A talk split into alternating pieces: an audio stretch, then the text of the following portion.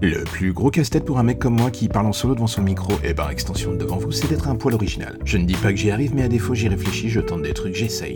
Je me plante et parfois je me relève et parfois je me dis oh putain, j'aurais mieux fait de rester couché aujourd'hui. Je pourrais parler de milliards de trucs, la question est de savoir si vous en auriez quelque chose à foutre à la longue. Et sur ce point j'ai comme un doute.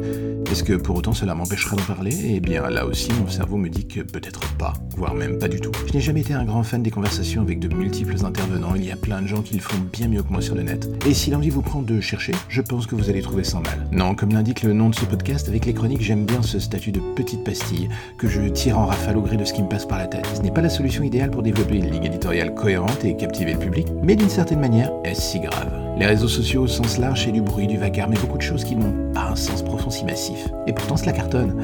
Le podcast ne va pas forcément dans une direction si différente. C'est sa force et sa faiblesse d'une certaine manière. Tout le monde a son podcast, comme son compte IG ou Snapchat. Cela parle, ça fuse, ça dispatche la ventile de la tchatch.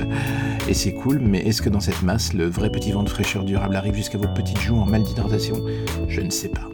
Comme partout, le problème pour un podcasteur, c'est de tenir la distance, avoir un sujet solide, des choses à dire et surtout l'envie de partager. L'idée de long débat est un challenge que je n'ai pas du tout envie de faire pour l'instant. La chronique et ce qu'elle représente me plaît bien, ça me convient.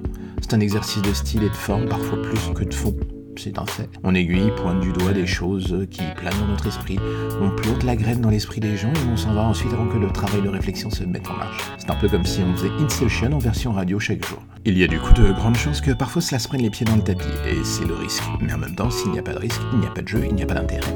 Et c'est chiant, merde Alors oui, parfois on accouche d'un blabla contre-productif, le genre de truc qui est tout sauf du nectar pour les oreilles des petits auditeurs que vous êtes. Mais bon, et vous savez quoi? J'ai envie de me dire parfois, est-ce que c'est si diablement grave dans le fond?